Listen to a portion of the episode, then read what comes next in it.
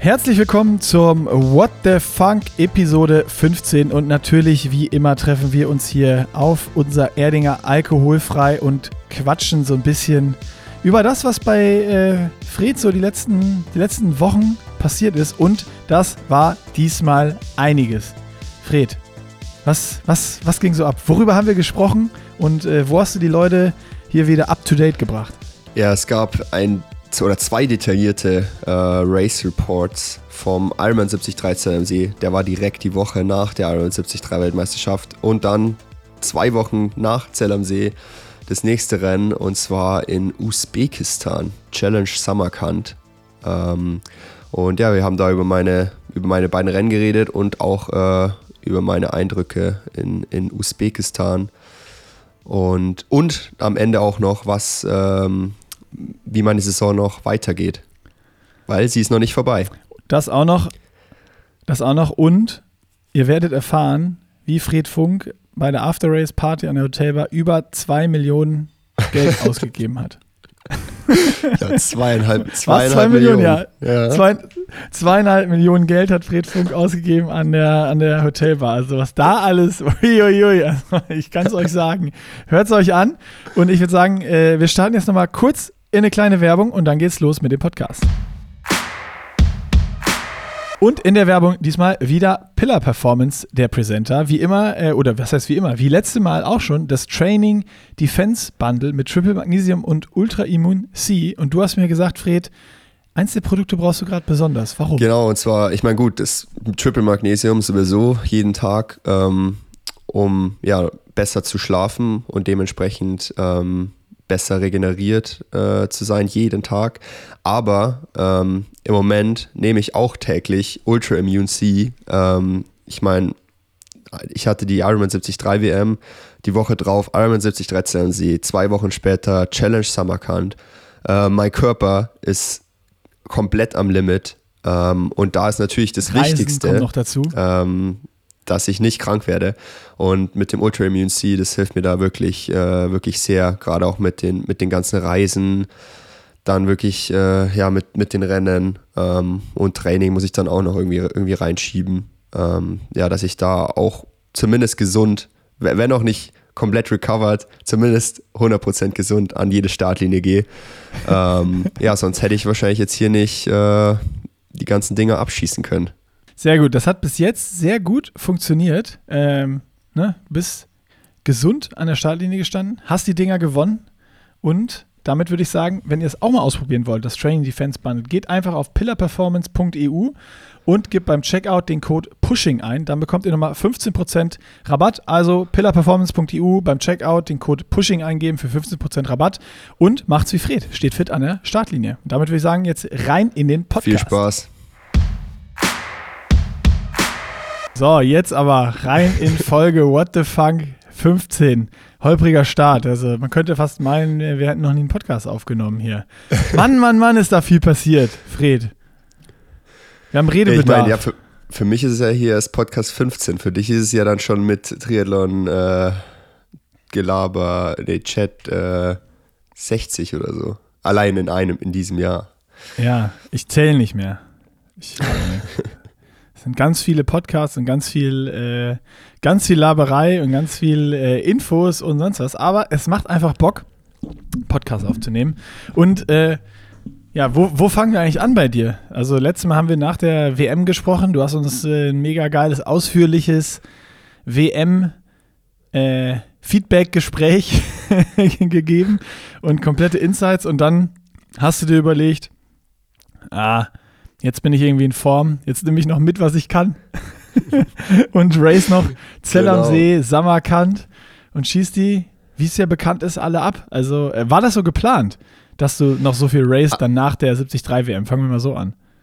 Also Challenge Samarkand ähm, war geplant schon seit März. Ähm, also ja, da wurde ich, wurde ich eingeladen zu, zu dem Rennen. Äh, Erstaustragung ähm, und erstes Triathlon-Rennen überhaupt in äh, Zentralasien oder äh, erste Mitteldistanz.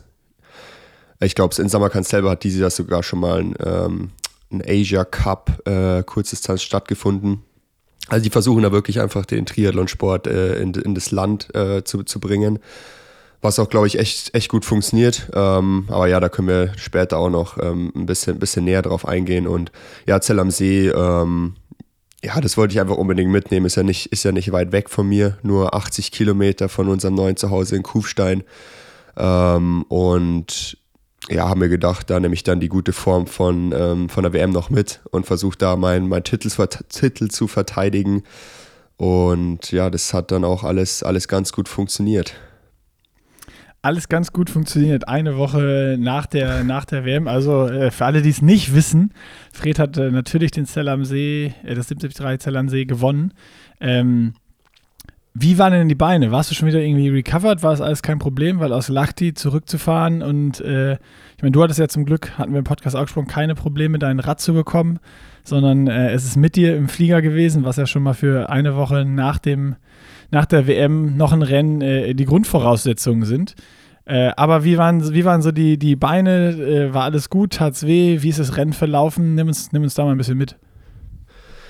Also trainingstechnisch ist in der Woche zwischen Lachti und Zell am See ja natürlich da nicht, nicht mehr so viel passiert. Ähm, er einfach versucht, äh, zu, sich, mich zu erholen, ähm, aber trotzdem halt den Körper irgendwie so ein bisschen ähm, ja, aktiviert zu halten. Das heißt, ja, so ein paar kleine Sessions, so ein bisschen Race Pace und ja, im Training, gerade wenn es immer so kurz ist, äh, fühlt sich dann schon immer ganz okay an. Ähm, also gerade irgendwie so Donnerstag, Freitag, ähm, wo ich dann auch nochmal so ein paar äh, kurze Race Pace Sachen gemacht habe, ähm, um mich zu aktivieren. Das hatte ich eigentlich alles ganz okay angefühlt und dachte eigentlich, dass ich da ähm, ja eigentlich relativ gut erholt dann in Zell am See an, an die Startlinie gehe.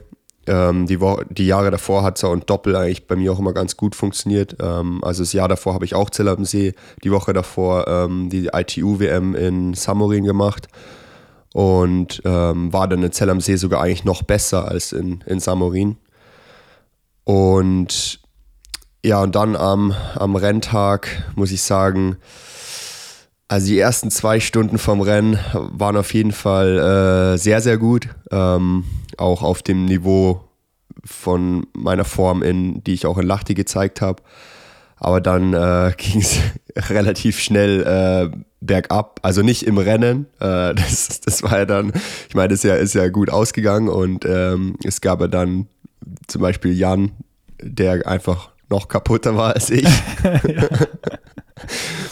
ähm, aber ja, es ging wirklich so, ich meine, Zell am See, ich weiß nicht, äh, ja, um das, die Strecke kurz zu beschreiben. Ähm, also man hat so eine 25 Kilometer ja, Anfahrt, äh, so sogar leicht bergab und mit Rückenwind.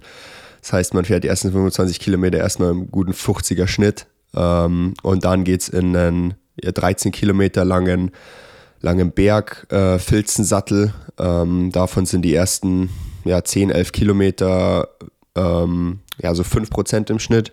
Und dann sind die letzten zwei, zweieinhalb Kilometer nochmal mit 10% im Schnitt und maximal ähm, bis zu 17%.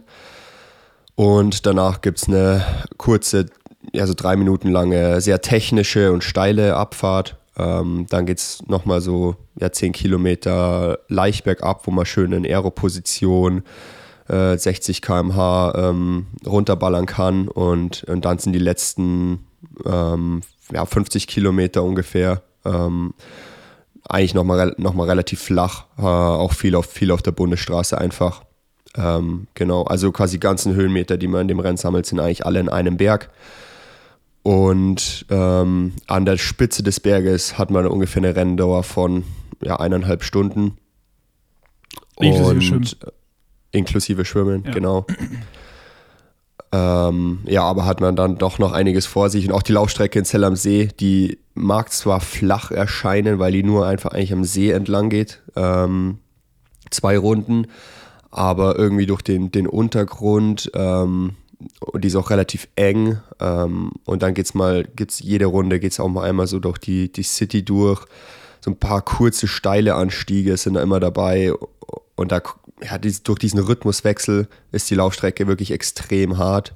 Ähm, und das ist so eine klassische Strecke, wenn man da ähm, ja, sich gut fühlt, dann, dann macht es auch echt Bock. Aber wenn es einem da nicht, nicht ganz so gut geht, dann kann es schon sehr, sehr lange dauern. Vor allem, weil es halt auch ähm, sogar, glaube ich, 21,3 Kilometer sind. Ähm, also keine oh, Laufstrecke, die jetzt irgendwie, irgendwie zu kurz ist. Genau. ähm, und ja, die Bedingungen waren auch gar nicht so leicht. Ähm, also ich glaube, so zum Zuschauen war es perfekt, weil es, es war eigentlich, wenn man so rum, rumsteht, war es eigentlich nicht, nicht warm, nicht, nicht kalt, ähm, war aber trocken, wie Jahre davor. Es, ja, Zell am See ist eigentlich dafür bekannt, dass eigentlich immer schlechtes Wetter ist. Ähm, Jahr davor hat es richtig geregnet. Ähm, aber ja, dieses Mal war es äh, trocken, aber irgendwie sehr, sehr schwül. Ähm, also auf der zweiten Hälfte vom Radfahren habe ich dann schon gemerkt, okay, ich habe irgendwie deutlich zu wenig getrunken, habe dann echt Durst bekommen. Ähm, habe das natürlich versucht, dann wieder reinzubekommen. Ähm, aber ja, beim, beim, beim Laufen muss ich wirklich dann bei jeder Verpflegungsstation schauen, dass ich da ähm, genug Flüssigkeit rein, reinbekomme und äh, habe die Verpflegungsstation da auch deutlich langsamer gemacht. Ähm, aber ich würde sagen, ich fange einfach mal einfach kurz bei dem Rennen äh, ganz von vorne an, bevor ich da jetzt hier äh, komplett chaotisch äh, von, von dem Rennen berichte. Ja, ist doch gut, die Strecke haben wir schon mal. Und die Bedingungen, genau. also so die, die Grundvoraussetzungen sind gesetzt. Also quasi so, du hast gerade den Einblick gegeben, wie man, wenn man die, die Tour de France-Zusammenfassung äh, guckt, immer so hinten dran nochmal kommt, so die Vorausschau für den genau. nächsten Tag. So, die ist jetzt erzählt und jetzt kommt der Rennbericht. Und nochmal ein paar Spoiler, so, so ein paar ja. reingestreut, dass die Leute genau. dranbleiben. Na dann ja, los. Mein, wir, wir, wir, starten. Puh, schwimmen. Kon konkurrenztechnisch, ähm, ich meine, dadurch, dass Nizza die Woche drauf, 73 WM die Woche davor, Singapur zwei Wochen davor, würde ich sagen, konkurrenztechnisch war es überschaubar. Ähm, aber es sind natürlich immer gute Leute am Start, wie da jetzt äh, zum Beispiel äh, der Hauptkonkurrent natürlich äh, Jan Stratmann, der bei der WM äh, nur knapp hinter mir war. Ähm, ja, und es war aber vorauszusehen, ähm, dass es ja auf jeden Fall, wenn wir beide da, ähm, ja, wenn uns beiden irgendwie nichts passiert oder kein Mechanical oder ähnliches, dass, das, dass der Sieg über uns beide gehen wird. Ähm, und ja, und dann die Tage davor, ähm, also ich, ich habe schon gemerkt, ich klar, ich bin vielleicht nicht, nicht ganz erholt, aber hat sich eigentlich alles ganz gut angefühlt. Aber Jan, Jan hat schon immer so, äh, so kleine Hints gegeben, dass er, glaube ich, einfach noch wirklich noch mehr äh, im Arsch ist als ich, glaube ich.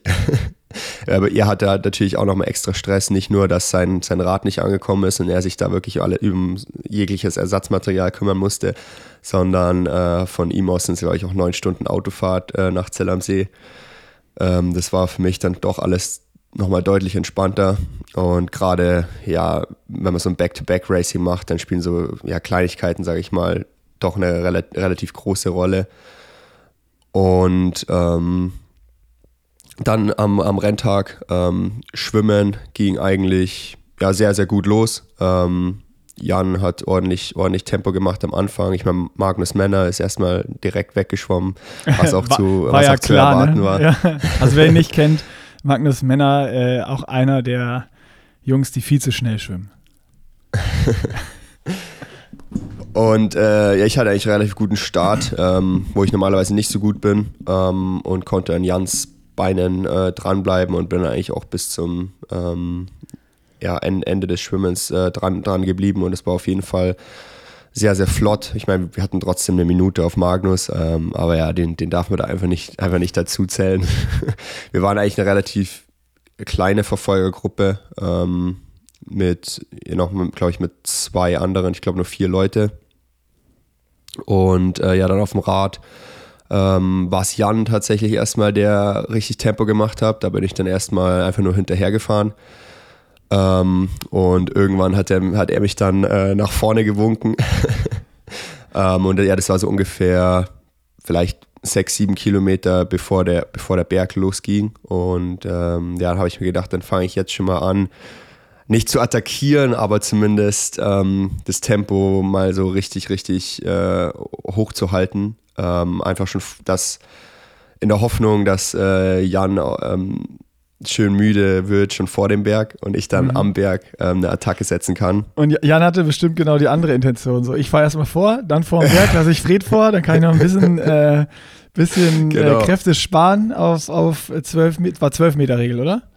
Äh, ja. 12 auf, Meter. auf 12 Meter, ja, da spart man schon mal noch ein paar Watt. Wahrscheinlich hat er sich dann gedacht, okay, wenn ich damit hochfahren will mit Fred, dann muss ich noch vorher ein paar Watts safen. Aber Fred hat das natürlich gerochen.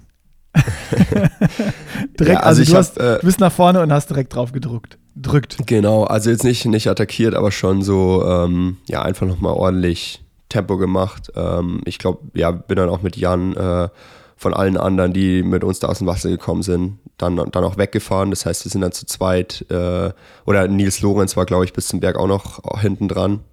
Ähm, Wer es nicht weiß, Nils Lorenz, der wird von von Sebastian Kienle äh, gecoacht. ist sein Schützling quasi. Ähm, und genau, und dann in den Berg und ich bin eigentlich direkt ähm, erstmal mit 400 Watt äh, schön da den, den, den Berg äh, reingestiefelt. Ähm, hab dann Jan auch eigentlich relativ schnell gedroppt ähm, und habe dann einfach versucht, das Tempo, Tempo so weiterzufahren äh, und Magnus einzuholen. Das habe ich dann auch bei der Hälfte des Berges geschafft. Ähm, ja, ah, krass, so also der hat sich noch bis, äh, sorry, wenn ich reingehe, ja, bis genau. zur Hälfte des Berges hat er sich noch äh, ja. Gehalten, was ja dann schon relativ ja, lang ist für Fall. eine Minute, der, die er nur hatte. Das heißt, der musste auf dem Rad auch richtig reingelatscht sein. Ja, auf jeden Fall. Und gerade am Berg ist ja auch richtig gut, weil, keine Ahnung, der wiegt maximal 65 Kilo oder sowas. Ganz typisch für einen ähm, Schwimmer. ja. ähm, genau, mit dem bin ich dann auch bis äh, zur Spitze des Berges oben äh, gefahren. Ähm, was man auch dazu sagen muss, ich hatte nur noch mein WM-Setup drauf, das heißt ein Einfachkettenblatt, ähm, Größe 56. Hinten habe ich, zumindest, ich zumindest die Ritzel gewechselt äh, von, ja, 28, von 28 auf 33, also das kleinste äh, Ritzel. Das heißt 56, 33 war mein, war mein kleinster Gang. Ähm, und dann war ich am Ende so bei diesen letzten zweieinhalb Kilometern musste ich ja so eine 60er Trittfrequenz und 400 Watt fahren. Das war, war, nicht, war nicht ganz so ökonomisch, aber ich, ich war echt zu faul, da irgendwie in der Rennwoche nochmal mein, äh, mein Setup äh, zu, zu wechseln. Und ich hatte ich es auch in der Rennwoche nochmal probiert bei so einem Berg hier um die Ecke, ob, ob das auch so funktioniert. Und dann so, ja, wenn ich da jetzt äh, so diese 10 Minuten bei 380 bis 400 Watt fahren musstest. Das ist schon okay. Ist halt dann bist du auch gezwungen, so viel genau, Watt zu fahren. Genau, ja. dann, dann, dann, also du musst, um eh da hochzukommen, musst du 380, 400 Watt fahren. Das heißt, du wirst da eh entweder genau. den Leuten, die hinter dir sind, wehtun oder die droppen. Also ist es ja eigentlich so, hast du dich gezwungen, Gas zu geben. Genau, das habe ich mir, das hab ich mir auch Trick. gedacht. Guter Trick, guter Trick. Und Magnus ähm, ist dann mit dir über die Spitze noch drüber und auch in die Abfahrt? Oder hast du den dann in dem letzten Stück, wo du 400 Watt treten musstest, wieder wegen nee. der Trittfrequenz noch gedroppt? Ich habe ihn dann überholt, ähm, was auch gar nicht so einfach war, jemanden bei äh, was 10 km/h, die wir da hochgefahren sind, äh, zu überholen. Das dauert dann doch ganz schön lange. oh, da warst du in der Draftbox.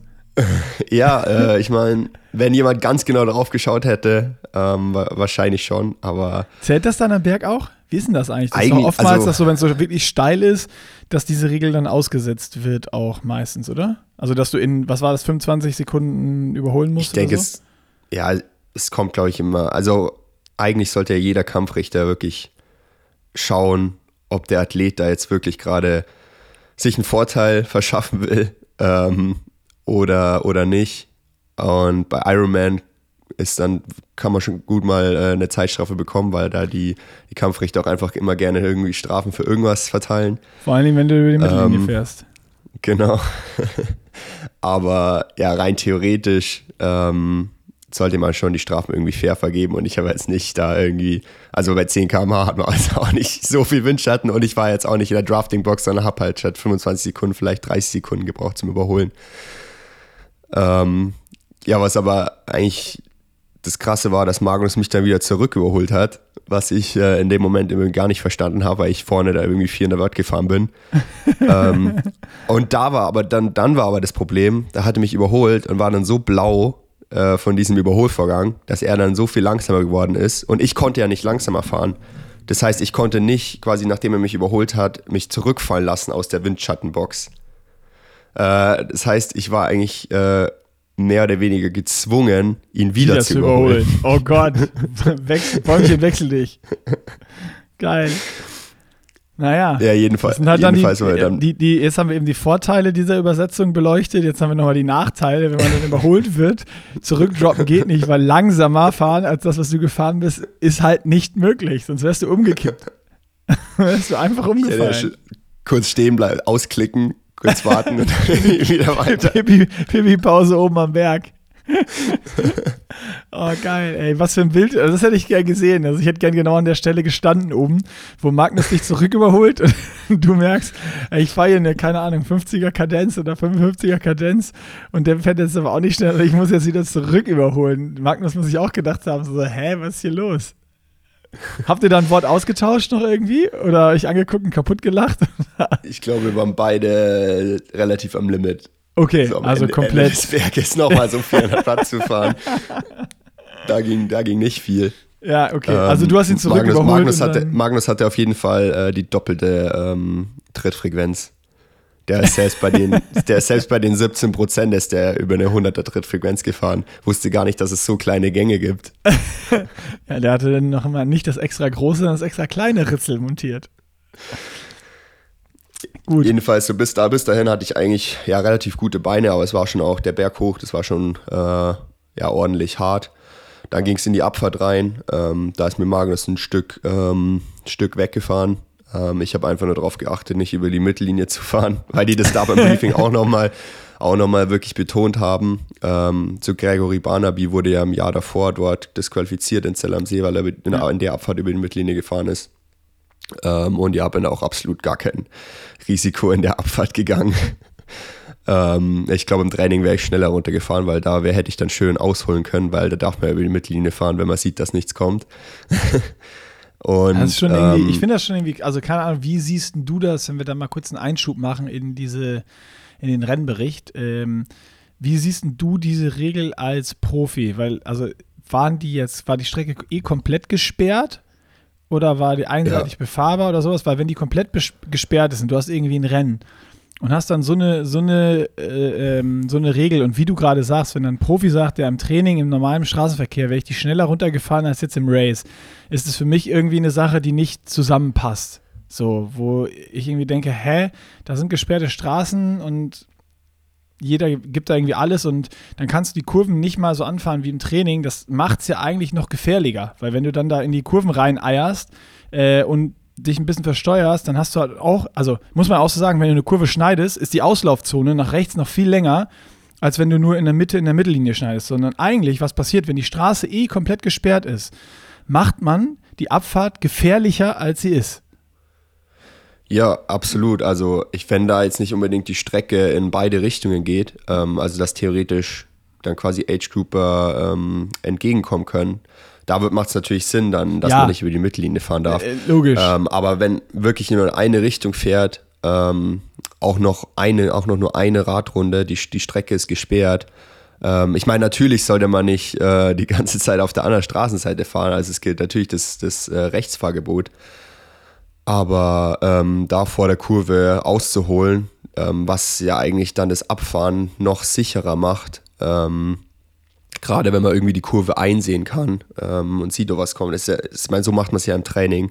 Ja. Ähm, da macht ja, da macht diese Regel natürlich absolut keinen Sinn. Und es war in Nizza, war das, war das ja genau das Gleiche. Und da, war, da waren die Straßen in der Abfahrt auch noch äh, deutlich enger als in, in Zell am See. Das heißt, um da nicht über die Mittellinie zu fahren, musstest du mehr oder weniger bei manchen Serpentinen dein, dein Rad um die Kurve äh, tragen. Ähm, also ich habe auch mit, mit Sebi jetzt in, in Samarkand mal drüber geredet und er ist ähm, in den Tagen vor dem Rennen in Nizza mal die, äh, die Strecke abgefahren und hat bewusst darauf geachtet, dass er nicht über die Mittellinie fährt, um das Ganze mal zu testen. Und er meinte auch, dass es teilweise war das unmöglich, weil, ja, weil wirklich die, die, die Kurven so steil waren und die Straße so eng. Ähm, das heißt, du musst, hast in eine der beiden, entweder halt vor der Kurve musst du über die Mittellinie ähm, um halt eben diese, den Weg, Weg zu verlängern oder äh, man fährt halt nach der Kurve über die Mittellinie und das ist halt dann eigentlich viel gefährlicher. Ähm, Scheiße. Wenn Ja. man nicht weiß, äh, was, was da entgegenkommt. Ja. Das heißt, eigentlich wäre viel, viel schlauer einfach zu sagen, ja, fahrt, fahrt wie im Training, aber ähm, oder beziehungsweise ja, fahrt, fahrt das, die Rennstrecke, wie ihr es im Training fahren würdet, weil im Training schaut man ja auch ähm, auf Autos und so. Da fährt man auch nicht einfach auf der anderen Straßenseite die, die Abfahrt runter. Absolut. Ja, also klar, es- unnötiges Risiko oder sowas ist, ist äh, eh immer Blödsinn, aber auch so, ich meine, wenn die, wenn die Straße wirklich, wie du sagst, One-Way ist, das Ding ist komplett gesperrt, ähm, macht's das einfach, einfach sicherer. Und äh, ja, Nizza ist dann nochmal noch mal spezieller gewesen, wahrscheinlich mit den super engen Abfahrten da. Ähm, aber trotzdem auch letztes Jahr, wo dann Barnaby ähm, nachträglich qualifiziert, disqualifiziert wurde, der da, was ist, Dritter wäre geworden, glaube ich, oder sowas, weil er einmal äh, da irgendwie um 30 Zweiter Zenti- sogar. Zweiter sogar. Zweiter, wo er einmal um die 30 Zentimeter über die Mittellinie gefahren ist, äh, ist dann schon irgendwie so ein bisschen bitter und fraglich. Habt ihr als Profis da auf den, wenn das in, in den Briefings genannt wird, gab es da auch mal irgendwie so, ich nenne es jetzt mal Widersprüche oder Profis, die gesagt haben, was soll der, was soll der Scheiß auf gut Deutsch? Äh, nee, nicht Wird wirklich. einfach akzeptiert. ja. Okay. ja, ich meine, am Ende ist ja Vielleicht musst du mal rebellieren. wenigstens für alle gleich. Ja, Ähm, ja aber- schon, aber wie du, wie du sagst, also äh, Zell am See geht ja dann noch, würde ich sagen, weil das auch die, die Ja. Abfahrt einigermaßen breit ist. Aber so ein Ding wie Nizza, was man da dann teilweise gesehen hat, äh, ja, ah. Schwamm drüber, mal gucken, wie sich die Regel weiterentwickelt. Äh, lass, uns, lass, uns über, lass uns über die Abfahrt reden. Du, hast, du bist kein Risiko gegangen und bist nicht über die Mittellinie gefahren. Nee, ich meine, Magnus ist natürlich auch nicht über die Mittellinie gefahren, aber der ist da, ähm, der hat mir in der, ich weiß gar nicht, wie viel es ist, so drei Kilometer, wo es so technisch und steil ist, ähm, halt so zehn Sekunden ähm, abgenommen, ähm, war dann so ein Stück vorne, aber ja, ich bin da einfach dann so mein, mein Ding weitergefahren und habe ihn dann am Ende dieses, äh, der restlichen Abfahrt, wo es dann eben so mehr oder weniger nur geradeaus bergab geht ähm, und man schön in Aero-Position runterdrücken kann, habe ich, hatte ich ihn dann wieder eingeholt. Da hattest du Ähm. dein 56er Blatt und er nur sein 43er. Genau. 46er Kompaktkurbel, da, da, da kommt dann wieder deine dicker Gang zur, zum, zur, zur, zur Geltung. Ja, geil. Okay. Ähm, dann habe ich ihn eigentlich überholt und ähm, habe eigentlich nicht attackiert, ähm, aber bin dann äh, weggefahren. und also er hatte dann scheinbar seine, seine Körner aufgebraucht ähm, oder sich dazu entschieden, nicht mitzufahren, äh, weil es zu schnell für ihn war. Das weiß ich, weiß ich nicht genau, aber äh, ja genau, ab dem Zeitpunkt war ich dann in Führung und, ähm, und auch alleine ähm, habe dann noch fast schon versucht, äh, so erstmal weiter reinzudrücken, um natürlich den Vorsprung auszubauen. Ähm, aber dann so spät, es war so bei Kilometer 55, 60, wo es dann wieder durch äh, Zell am See durchging. Ähm, und dann fährt man nochmal so eine 30 Kilometer lange Schleife an Zell vorbei und in die andere Richtung. Aber alles flach, mehr oder weniger. Ähm, habe ich schon gemerkt, dass nicht mehr, eigentlich gar nichts mehr geht. Ähm, ich habe dann wirklich nur versucht, mich so aero wie möglich zu machen, Kopf runter ähm, und konnte nur noch so ja, 300 Watt max, maximal fahren und es hat sich schon, schon hart angefühlt und hatte schon die schlimmsten Befürchtungen, äh, was, was dann den Halbmarathon angeht. Oh oh. Dann gibt es ein Wendepunktstück, wo man kurz mal äh, schauen kann, wie weit die anderen hinter einen sind. Zu dem Zeitpunkt war es dann so bei, bei Magnus, war es dann, glaube ich, so knapp zwei Minuten und Strati waren es äh, vier Minuten. Und da habe ich mir gedacht, okay, vier Minuten, das sollte ich doch noch irgendwie, sollte ich doch noch irgendwie schaffen, das, äh, das z- nach Hause zu bringen. Ähm, und hab, hatte einfach die Hoffnung, dass äh, Jan wirklich noch mehr im, im Arsch ist als ich. Das wollte ich gerade fragen, ob du dann auch auf die unbedingt vier Laufstrecke, Minuten schn- Ja. schneller läuft als ich. dass, ob du auf die Laufstrecke gegangen bist, so mit dem, ja, Jan ist auch müde, Jan ist auch müde, der kann auch nicht Ja. so schnell laufen. Also ich habe es mir, ich hab's mir, zumindest, ich hab's mir zumindest eingeredet. Ja, okay, Äh, geil. das- das, Werde was mich werd ich ihn noch nochmal so- fragen, wir nehmen, wir nehmen die Woche jetzt mit ihm nochmal einen Podcast Ah ja, auf. stimmt. Äh, da da frage ich dann nochmal nach für den Triathlon-Chat für Freitag, äh, wie es wie es bei ihm dann war. Und ich sage ihm mal, er soll dir beim nächsten Rennen nicht vorher sagen, dass er müde ist, der Depp. der hat dir ja geholfen wie Sau, ey. okay, geil. Also du bist dann echt so, ja, für, für deine Verhältnisse kann man sagen, du hast dich auf dem letzten Stück in die Wechselzone gerettet. Ja, also Ironman auch Watts sagen, gefahren. Ich, ja, ich würde auch sagen, dass wirklich meine Aerodynamik, ähm, ich würde fast sagen, dass ich das ganze Rennen durch meine, allein durch meine Aerodynamik äh, gewonnen habe. Einfach, dass ich äh, auch vor dem Berg schon, wo es schnell und flach war, ähm, dass da Jan hinter mir ziemlich viel drücken musste und deswegen am Berg nicht mehr mitfahren konnte. Und dann äh, nach dem Berg, wo es dann ja die 50 Kilometer flach war, ähm, dass ich auch nicht mehr so viel Watt gebraucht habe und trotzdem äh, noch meinen Vorsprung ausgebaut habe in die Wechselzone. Also ähm, die Flasche im, im Bauch hat mich gerettet. Aber die haben ja jetzt wirklich fast alle.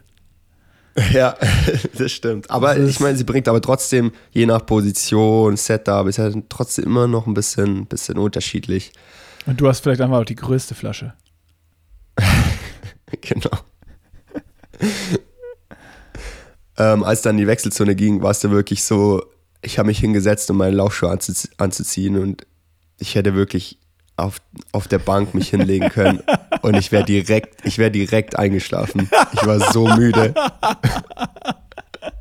Oh Gott, wie geil. Wie gut ist das denn? Also mir ging es mir ging's zu dem Zeitpunkt echt, echt gar nicht gut. Ja. Und äh, ich hatte, ich wusste ja, ich, ich, ich kannte die Laufstrecke, ich wusste, wie, wie hart die ist, wenn es äh, dir nicht so gut geht. Und hatte da wirklich äh, Respekt davor. Ähm, das Einzige, was mich beruhigt hat, waren eben die, äh, die Vorsprünge auf, auf die anderen Athleten. Gerade so die, die fünf Minuten, die ich dann hatte auf, auf Jan. Ähm, bin dann losgelaufen. So die ersten ja, vier, fünf Kilometer ging eigentlich relativ gut. Ähm, aber dann wurde ich auch deutlich langsamer. Ähm, ja, bin dann so im, im 340er Pace ähm, auf, auf der Strecke rumgelaufen und habe mir gedacht, ja, die von hinten werden jetzt nach und nach äh, näher kommen und habe einfach nur gehofft, dass ich den, den Vorsprung mit in, ins, ins Ziel retten kann. Witzigerweise hatte ich dann aber nach einer Laufrunde ähm, eigentlich immer noch den gleichen Vorsprung, beziehungsweise auf die meisten sogar ein bisschen was au, äh, auf, ausgebaut. Ähm, also ich war mit am schnellsten äh, im, im Feld unterwegs. Und äh, dann war ich eigentlich relativ zuversichtlich, dass ich das ins, ins, Ziel, ins Ziel retten kann und hab's dann, hab's dann auch geschafft. Und ja, es war wirklich eigentlich beim Laufen ähm, war nicht niemand so richtig schnell. Äh, ich meine, Lukas Hollaus hatte dann die schnellste Laufzeit, ähm, aber die war auch deutlich langsamer ähm, als die Jahre davor, wo halt eben Top-Laufbedingungen waren mit, mit, dem, mit dem Regen. Mhm. Und also glaube ich, lag es wirklich auch an den Bedingungen, äh, wie schon gesagt, dass es irgendwie so, äh, so schwül war. Ähm, und es meinten dann auch alle Athleten im Ziel. Es war, hat jeder hat direkt irgendwie nach, nach Wasser geschrien. Und ähm, alle meinten so, dass es echt, echt hart, hart wurde beim Laufen. Ähm, ja, dementsprechend kann man dann auf die, die Laufpace oder Laufzeiten nicht viel geben und muss es dann immer im, im Vergleich ja, zur, Kon zur Konkurrenz sehen. Und äh, da hatte ich dann immer noch mit einer der schnellsten Laufzeiten. Ähm, also so schlimm war es dann doch nicht. Ähm, und ich habe sogar ähm, noch die letzten 100 Meter gesprintet. Ähm, ja, ich stimmt. Die, ich bin Warum? im Zielkanal gelaufen. Ich bin im Zielkanal gelaufen und habe so die, die Zeit gesehen ähm, am Ziel. War 3,49, äh, 50. Und ich hatte halt, ich hatte halt eben noch so, ja, 50 Meter oder ein bisschen mehr. Und habe gedacht, komm jetzt nochmal Endspurt, dass ich unter 3 Stunden 50 Richtig bleibe. unnötig. Richtig unnötig. Richtig genossen, den Zieleinlauf hast du. Ich habe auch nur gedacht, hä, diese Bilder, wo die kamen, stimmt, ey, jetzt ist, ich hatte schon wieder ganz vergessen, wo dann alle Fotografen, die da reingesprintet kamen, hinten noch fast einen Fotografen oder Fotografin abgeräumt Ja, hast. ich habe eine, ich habe eine, ich bin über eine Kamera schön gestolpert, nochmal ganz hinten. Ich hoffe, ich habe sie nicht kaputt gemacht. Geil, ey. Ja, aber geschafft, oder? Bin, Ja, bin Was- dann auch schon natürlich nochmal noch mal raus und habe eine Ja. Ehrenrunde gedreht, da auch, dass ich äh, den Zielanlauf nicht ganz so genossen habe. Aber es war ein geiles Zielfoto. Ja, das stimmt. Das ist äh, Zielsprint gegen sich selbst. Fred Funk hat gewonnen. Und unter der Zeit Also geblieben. war Oder rein. du bist an der ähm, 350 geblieben dann, ne? Ja, 3,49, 56 oder sowas. Ah, dann hättest du ja sogar noch langsamer sprinten können. ja, hätte ich doch noch getimed, schlecht können. getimed, schlecht getimed. ja, geil. Aber dann, Ja. also quasi eine Woche nach der 73 WM, das Ding äh, auch wieder abgeschossen mit der Hilfe von Strati, der dich mental aufgebaut hat, schon vorm Rennen. da, da er sich als größter Hauptkonkurrent schon selber rausgenommen hat und rumgejammert hat, wie, wie, wie müde er doch ist. Er hat mir lustigerweise auch danach geschrieben, äh, so im Ziel. Alter, was ein Kampf. Ich bin so tot. Ich kann nicht mehr. also der hat anscheinend richtig, richtig gelitten. Ich bin mal gespannt, was er äh, erzählt jetzt im Podcast. Ähm, also kurzfristiger Back-to-Back-Start. Das Ding hast du noch mitgenommen. Der Titel verteidigt und äh, direkt nochmal, äh, das war der dritte Saisonsieg, ne? Äh, nee, der zweite. Weichsee. Weichsee, Erding, Ach so, okay. Ja, ja. Dann der zählst du gar nicht, weil es Nee. keine Mitteldistanz ist, ne? Habe ich ganz vergessen. Nein, das ist, ne, Tra- natürlich Trainingsrace ist eigentlich, ist das, ist eigentlich der wichtigste. Und, äh, äh ist ah, der nee, wichtigste nee, nee, vierter, vierter Saisonsieg. Ah ja, European Open, Ibiza. Also Ibiza, die richtige Europe das, Real äh, European Open. The real, real. Fred Funk gegen sich selbst, ja. Das ist wie mit dem Zielsprint, das- den du gegen dich selbst gewonnen Das war, hast. das Also, war ein krasses Battle da. Das hättest du mal sehen sollen. Da gab es leider keinen Livestream, aber es war Ja, ein nee. krasses Battle. nächstes nächstes äh, Mal, wenn du das machst, äh, musst du Jana mit dem E-Bike nebenher fahren lassen mit Insta Live. Das nächste Mal, wenn ich das mache, schreibe ich 150.000 Euro Preisgeld aus, damit es ein Platinum oder äh, Diamond Race wird. damit es Punkte gibt. An 100 berechtigt es nur du selber. Und dann reichst du das bei der PTO ein. Mal gucken, ob das funktioniert. Dann kannst du dich im Punkte-Ranking weiter hocharbeiten. Ey, geht das? Dann lass es mal, dann lass es mal Rennen machen. Preisgeld an sich selber auszahlen. Könnte, könnte eine Möglichkeit sein. Vielleicht müssen wir die Regeln mal lesen. Vielleicht gibt es da so Lücken in Ja, den PTO-Statuten, Loopholes. wo man so, wo man so, so reinsneaken kann, wo man so richtig sich hochmogeln kann in dem Punkteladder.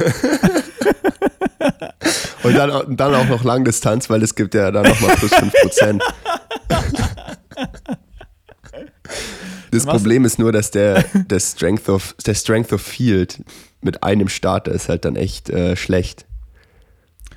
Ja, aber das sind ja nur 25 Prozent. Dafür, 30, nee, bis- 30 Prozent, aber 30%, 30 aber Prozent dafür- sind dafür- ja dann, ähm, aber dafür kriegst du den Rest. Du bist immer Erster.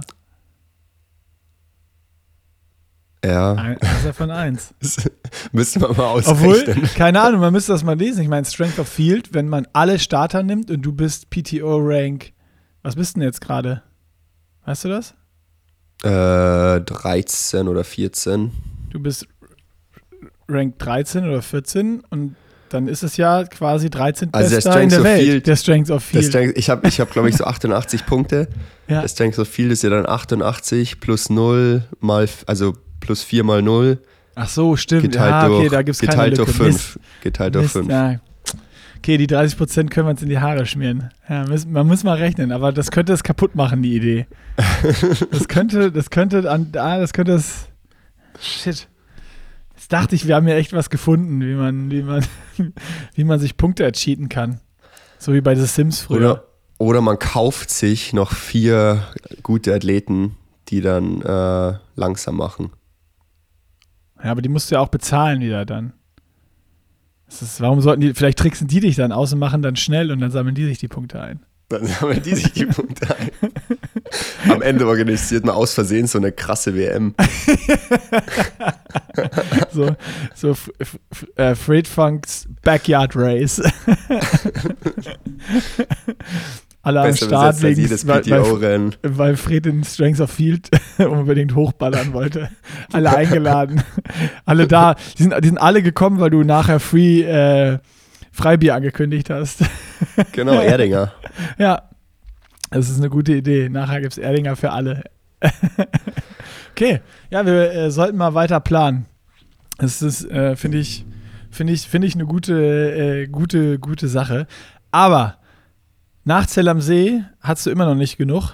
Und jetzt am Wochenende, am Sonntag. War Ja, also ich sag mal, eigentlich hatte ich schon genug. Ich war echt, äh, ich war echt richtig, ähm, richtig kaputt. Ähm, also gerade gar nicht so muskulär nach Zell am See, aber hab's einfach so im Körper gemerkt. So, ich hätte die ganze Zeit einfach nur, einfach nur schlafen können. Ähm, hab dann natürlich ein paar Tage, ein paar Tage ruhig gemacht ähm, und dann zum Wochenende hin nach Zell nochmal so einen kleinen Block, ähm, weil ja, dann stand wieder das, das nächste Rennen an. Wie lange Äh, war's eigentlich Challenge dazwischen? Samarkand.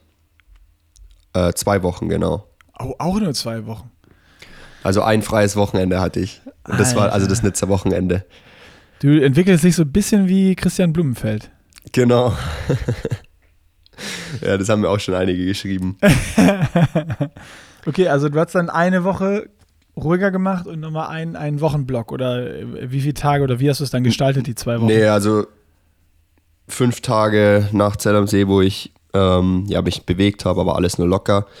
Und dann nochmal Samstag, Sonntag, ähm, wo ich am Samstag nochmal alle drei Einheiten so ein bisschen rennspezifisch gemacht habe und am Sonntag nochmal so ein Long Run und Long Ride. Und natürlich Nizza geschaut und da nochmal äh, Motivation gesammelt.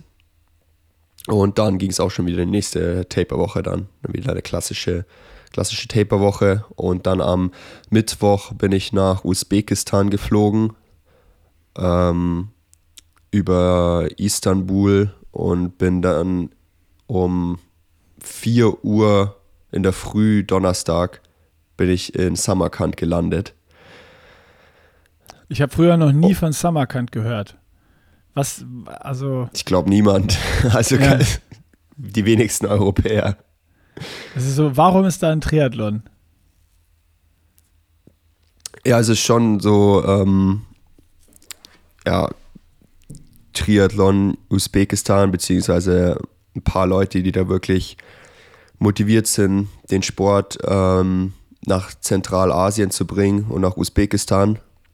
Ähm, haben dann auch eben, ja, wie schon gesagt, da gab auch die, gab es auch dieses Jahr schon so einen Con Continental Cup ähm, auf dem gleichen äh, Venue, wo auch die Mitteldistanz stattgefunden hat. Ist quasi so ein, eine Ruderregatta-Strecke. Ähm, jeder kennt's.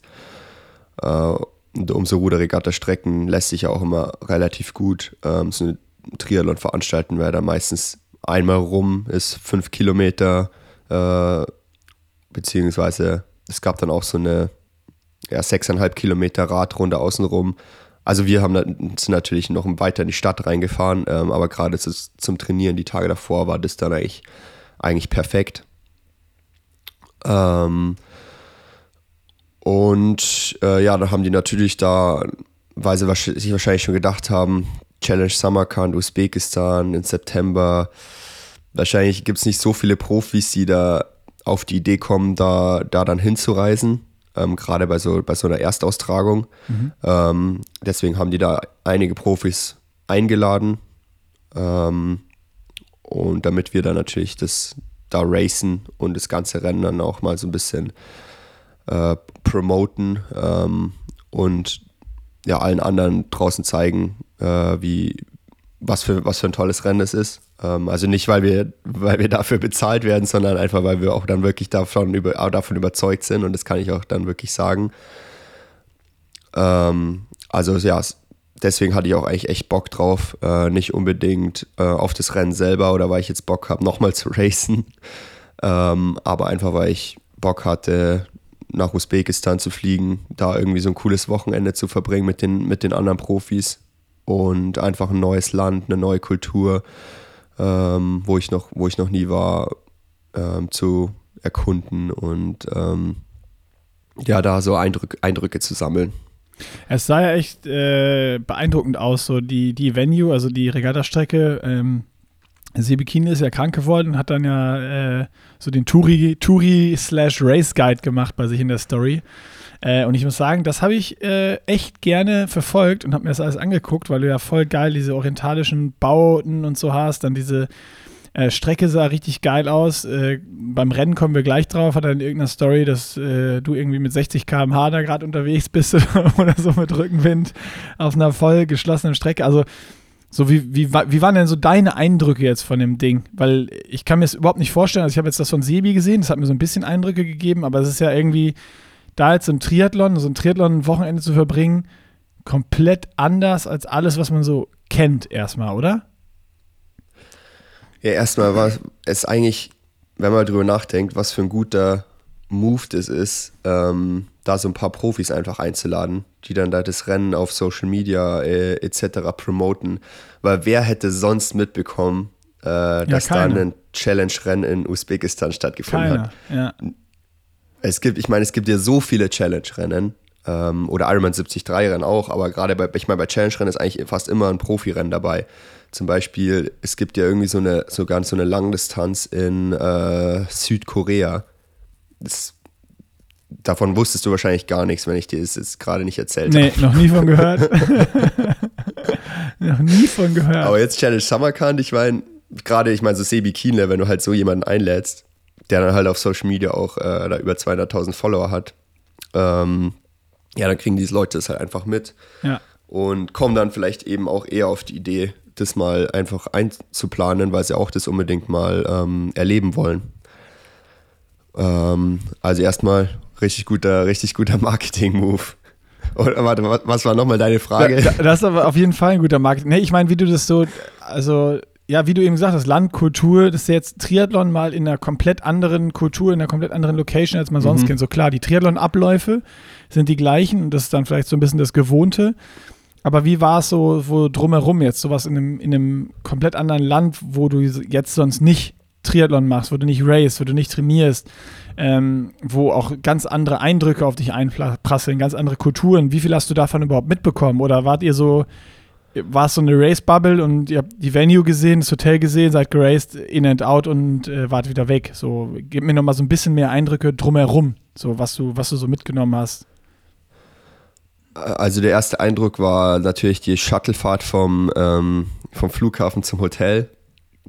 Da hat man schon direkt gemerkt, okay, äh, Verkehrsregeln. Ähm, also gibt es vielleicht schon, aber werden ignoriert. ähm, und ich glaube, Sebi hat, hat, sogar erzählt, dass sein Shuttle ähm, auf dem Weg zum Hotel einen Hund überfahren hat. Was? ja. Also, oh Gott. das war schon, äh, ja, schon gefährlich ähm, und das hat uns auch ähm, nicht gerade, oder beziehungsweise deswegen haben wir uns dazu entschieden, die Strecke ähm, in den Tagen vor dem Rennen gar nicht erst anzuschauen.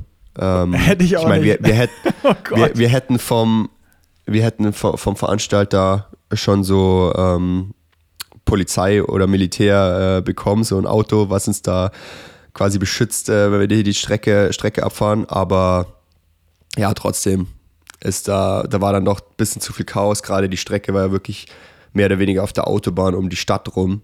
Ähm, und deswegen sind wir dann vor dem Rennen nur ähm, ja, eine Hotel-Ruderregatte-Strecke und da außen rum gefahren und haben dann da jetzt vom, von Samarkand selber ähm, nicht viel mitbekommen, ähm, außer die, dass die, die Menschen äh, vor Ort oder die gerade beim, beim Rennen, äh, Pressekonferenz, Hotel, äh, waren alle wirklich sehr, sehr gast, gastfreundlich. Ähm, also das, das war echt, echt cool. Mhm. Ähm, und die hatten auch alle Bock, dass wir da ähm, oder alle Bock auf, Bock auf das Rennen und äh, waren ja einfach froh, dass äh, ja, wir, wir quasi dort sind ähm, und die Reise auf uns genommen haben. Und auch das, das Essen ähm, war sehr gut. Ich meine, klar, vorm, vorm Rennen äh, riskiert, riskiert man jetzt nichts und äh, isst irgendwas äh, klar, Lokales. Den, den Spicy ähm, Fisch-Eintopf nochmal. aber, aber, selbst, aber selbst sowas wie Pasta schmeckt ja doch immer in jedem Land so ein kleines bisschen anders. Also habe ich irgendwie so, so das Gefühl. Ähm, und ja, das ist, ich meine, das Frühstücksbuffet war auch echt äh, brutal. Ich meine, das Hotel an sich, ähm, jedes Mal, wenn man ähm, ins, ins Bad gegangen ist, von seinem Zimmer, ging der Klodeckel schon automatisch auf. was? So ein, richtiges ja, Luxus, so ein, so ein, richtiger Luxusbunker das, oder was? Ja, ja. Geil. Das war auch so ein richtiges, ähm, richtiges Hightech-Klo. Und dann bist du einfach nach dem Geschäft sitzen geblieben und hat dir das automatisch den Arsch abgewischt, oder was? Ja, also klar, mit so, mit so ein, äh, mit so, mit so Wasser, das wäre natürlich gegangen. Wirklich? Da habe ich, ja, natürlich. Habe ich natürlich war ja- ausprobiert.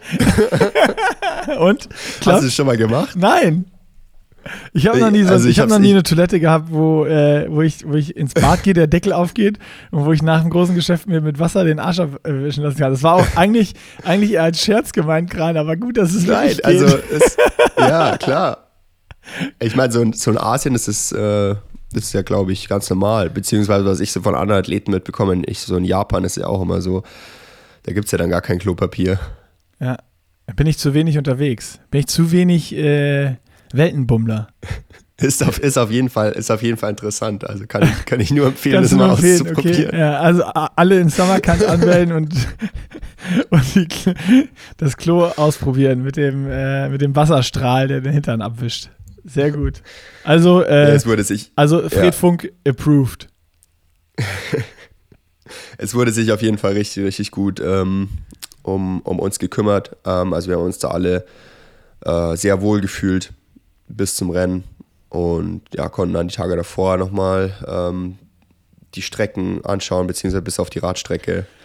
Ähm, und in der Ruderregatta, ich glaube, das Wasser hatte, nur, hatte sogar nur so 17 Grad, obwohl die Außentemperatur sogar äh, fast 30 Grad waren, weil das scheinbar so, so Quellen hat, die von, dem, die von den Bergen kommen. Ah, Deswegen krass. ist, war das re relativ kalt. Ja. Also ich, ich dachte eigentlich, als ich die äh, Wettervorhersage so gesehen habe, dass es ein Rennen mit Neo-Verbot wird. Ähm, aber ja, mit 17 Grad ist da natürlich dann der Neo erlaubt. Ja, okay. Und ja, die Laufstrecke ging dann eben ganz klassisch um äh, vier Runden um die Ruderregatta rum. Und die war auch äh, 21,8 Kilometer lang. Hei, also- hei, hei. Alle rennen zu lang. Bis, bis alles, alles zu lang. Nichts, nichts für neue Lauf, Laufbestzeiten. Es wird, es wird dir nichts mehr geschenkt, Fred. Es wird dir nichts mehr geschenkt. Äh, ja, okay, aber geil. Dann äh, ist, ist es aber schon so gewesen, dass ihr eher so ein bisschen die Venue plus Hotel mitbekommen habt, weil, äh, ja, ich sag jetzt mal, da auf der Autobahn Zubringer und sonst was ist dann schon so, so auch viel, viel Chaos, dass man jetzt nicht sagt, im Alltag kannst du da einfach mal mit dem Rad in die Stadt rollen und äh, so ein bisschen dir alles angucken oder da so ein bisschen trainieren, sondern du musst schon gucken, äh, Ja. wo du da, wo du da dann auch Rad Das fährst. ist schon gefährlich. Also selbst, selbst in, dieser, in dieser Runde ähm, um, die, um die Ruderregatta rum, ähm, der wenige Verkehr, der da war, ähm, ja, hat trotzdem einfach, ist trotzdem einfach nur einfach abgebogen, äh, ohne zu schauen. Ähm, also Vorfahrtsregeln gibt's, gibt wie, oder wie gesagt, gibt es vielleicht, aber wer, werden ignoriert. Ähm, und ja, man muss dann schon, schon sehr aufmerksam sein und äh, ich kann da jetzt nicht empfehlen, einfach so da die, die Strecke abzufahren. Also ich hab's, ich glaube, Ellie Salthouse hat es mal gemacht und sie meinte, es war schon sehr, sehr gefährlich. Ähm, aber es ist eigentlich auch keine Radstrecke, die man jetzt unbedingt sich anschauen muss. Ja, Ähm, einfach Autobahn. es sind ja auch zwei, sind ja auch zwei Radrunden, da kann man die erste Radrunde, kann man erstmal gucken und dann die zweite Radrunde Vollgas. War alles flach.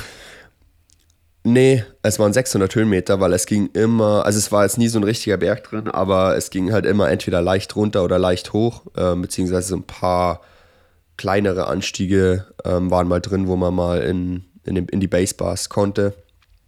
Ähm, und ja, wie Sebi es in, äh, in seiner Story auf Instagram geschrieben hat, wir sind quasi durch ein Museum gefahren.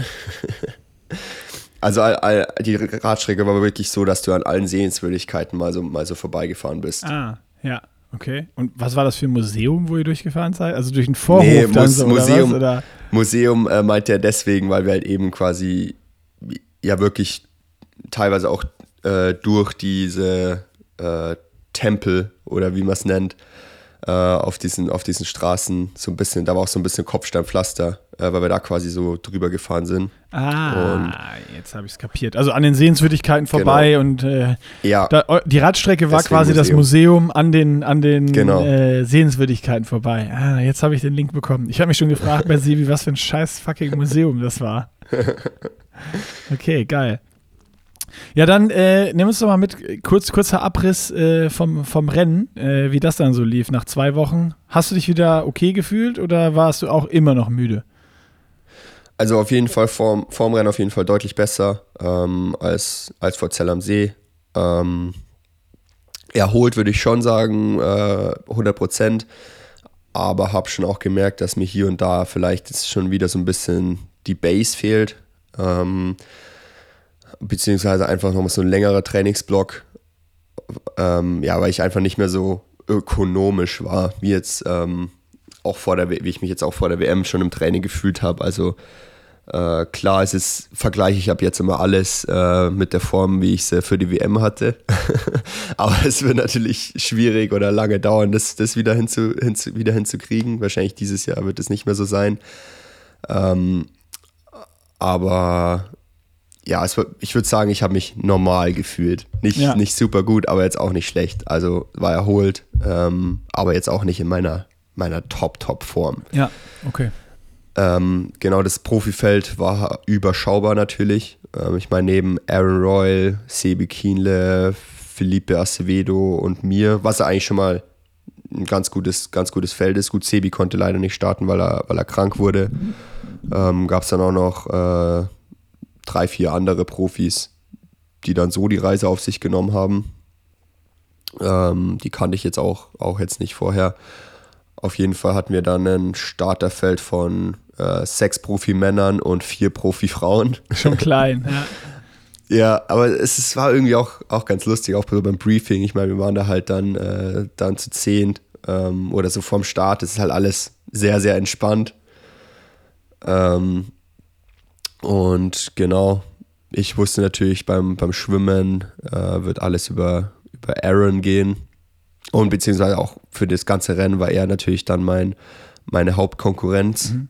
Ähm, ich wusste aber auch, genauso wie in Zell am See mit Strati, äh, er hatte, glaube ich, eine noch schlechtere Vorbereitung als ich. Ähm, also ich, ich hatte halt die, die zwei Rennen ähm, und er hatte auch seit Singapur eben die, ähm, ja, war auch krank nach Singapur wie, wie alle Männer und hatte in Singapur schon, ne? ist, ist er im Rennen auch gestürzt und hatte sich da so ein bisschen die Rippen geprellt. Das heißt, er hatte, er wäre also sogar in Zell am See auf der Startliste gestanden. Hat der dann abgesagt. Und dementsprechend. Weil er gehofft hat, du bist dann müde und dann macht er dich in Samarkand platt. Genau. ja, und ich habe mir dann eingeredet, egal wie müde ich bin, Aaron. Ist äh, müder.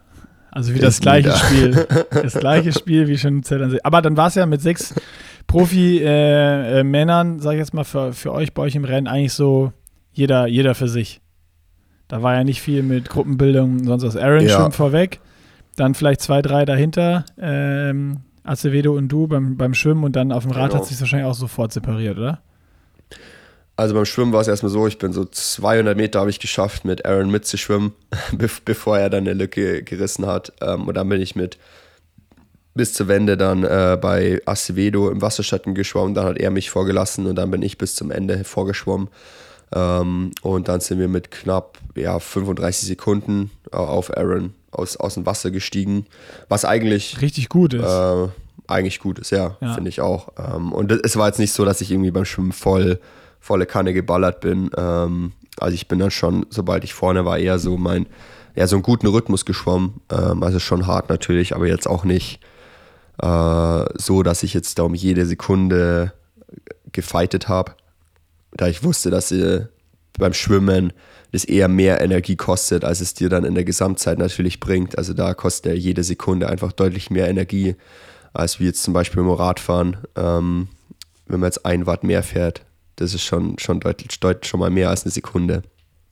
Ähm, und dann ja, beim Radfahren habe ich ihn dementsprechend eigentlich auch immer ähm, im Auge gehabt. Äh, also Aaron Royal, äh, Felipe Acevedo habe ich im, beim Wechsel schon, schon abhängen können. Das heißt, ich war dann auf der Radstrecke erstmal direkt alleine und habe Aaron dann bei Kilometer ja, 25 oder 20 ähm, eingeholt. Und also ich meine, ich kannte die Strecke ja nicht, ähm, aber witzigerweise habe ich ihn direkt vor so einen sagen wir, den längsten äh, Anstieg der, der Runde eingeholt. Äh, wo, hatte aber keine Ahnung zu dem Zeitpunkt, wie lang dieser Anstieg ist, aber habe da einfach mal den einfach mal genutzt, um so eine kleine Attacke direkt äh, zu setzen. Also wieder 400 und, Watt auf die Uhr und los geht's. Genau, äh, habe ich dann auch, habe es auch geschafft, ihn direkt äh, ähm, zu droppen ähm, und haben mir auch gedacht, das war wirklich von der von der ganzen Runde war das die beste Möglichkeit äh, zu attackieren, ohne dass ohne dass ich es äh, davor wusste. Weil es halt, es war wirklich schon schön so Anstieg, dann wurde es wieder flach, dann nochmal ein bisschen hoch, wurde wieder flach, nochmal ein bisschen hoch.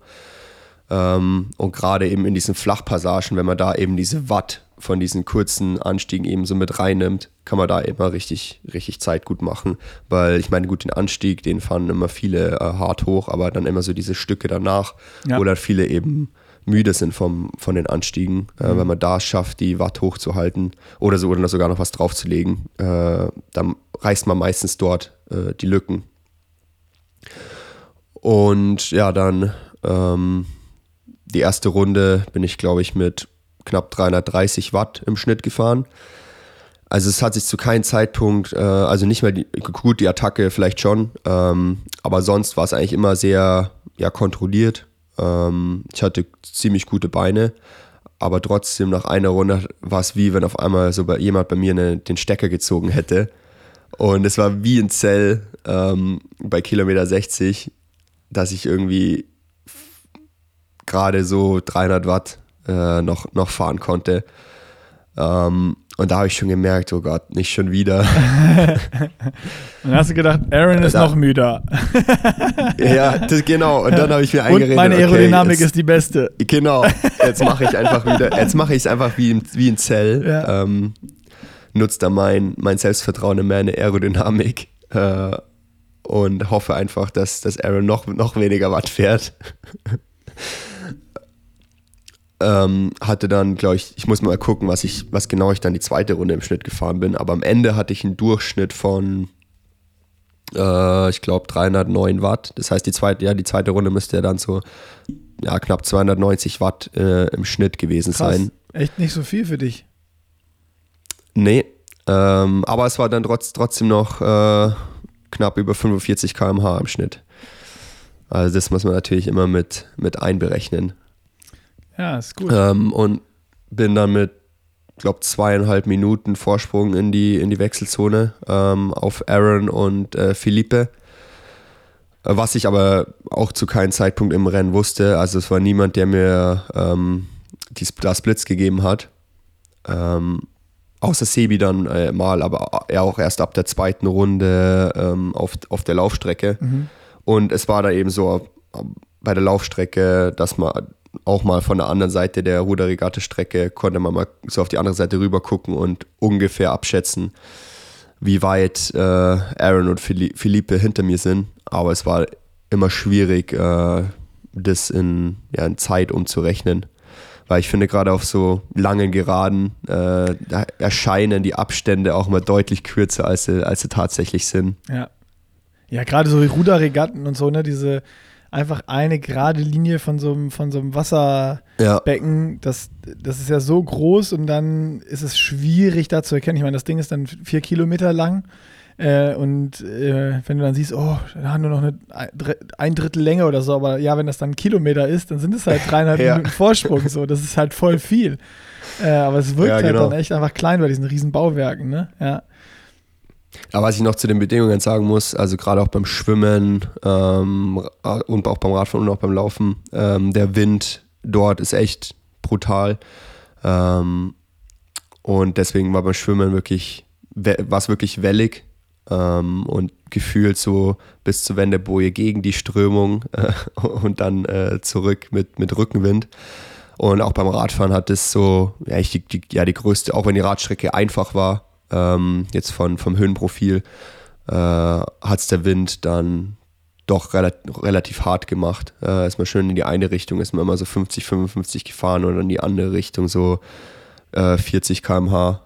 Also und, und, beim Laufen, was diese gerade am Anfang, die ersten zweieinhalb Kilometer äh, komplett gegen den Wind und äh, dann so zweieinhalb Kilometer äh, Rückenwind, wobei den Rückenwind hatte man nie so richtig bekommen, weil man da dann nochmal so eine kleine Schleife in so, ähm, in so klein, ja, an so Häusern vorbeigelaufen ist, wo es dann relativ windstill war. Also es war eher so Gegenwind, dann so ein Kilometer Rückenwind, dann wieder so ein Kilometer, wo man dann gar keinen Wind hatte und dann vielleicht nochmal so ähm, ja, fünf, 500 Meter, wo man nochmal Rückenwind hatte bis, bis, zu, bis zur Ziellinie, beziehungsweise bis zur, bis zur nächsten Runde.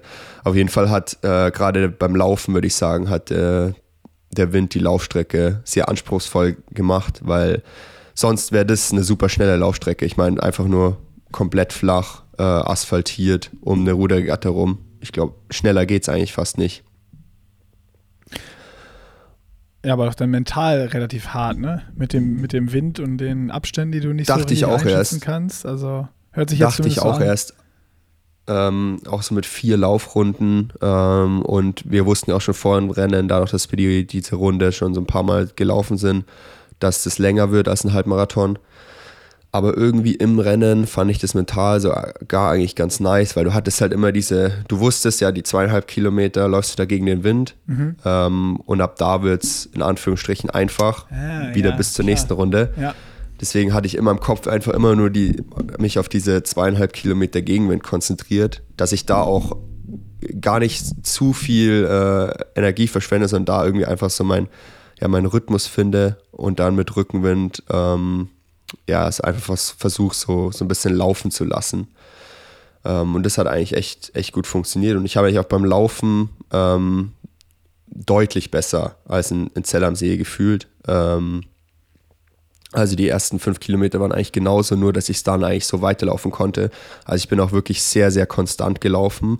Und ich wusste auch von äh, den allen anderen Rennen, die ich schon gegen Aaron Royal gestartet bin, dass ich in der zweiten Hälfte auf, deutlich stärker bin als er und er da meistens ähm, relativ viel Zeit verliert, wie zum Beispiel Challenge Samorin, wo ich ihn in, auf den letzten drei Kilometern, wo ich fast nochmal 40 Sekunden auf ihn zugelaufen bin und dann nur ja, ein paar Sekunden hinter ihm gefinisht habe.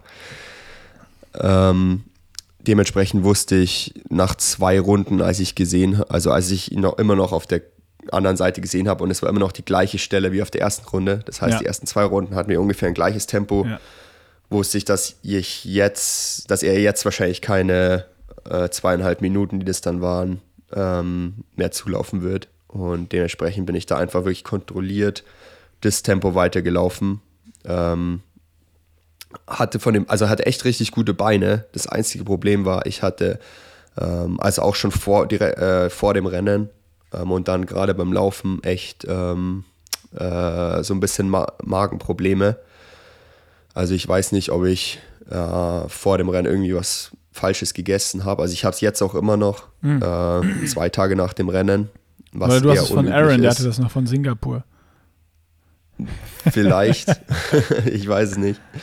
Ähm, es hatten auch so Emma Pallant zum Beispiel, Ja. die äh, auch echt Probleme hatte. Ich meine, sie wurde dann auch Zweite, aber hat auf jeden Fall nicht ihre Leistung abrufen können. Sonst wäre das ja schon ein gutes Battle mit Ellie Salthouse, die dann gewonnen hat, äh, geworden. Aber die hatte auch eben so krasse Magenprobleme, musste sich mehrmals übergeben auf der Laufstrecke. Oh, shit. Ähm, Das ist dir ja, aber erspart hatte- geblieben. äh, ich, also ich musste mich eine halbe Stunde vorm Rennen übergeben. Oh ja, das hatte Sevi in der Story. Stimmt.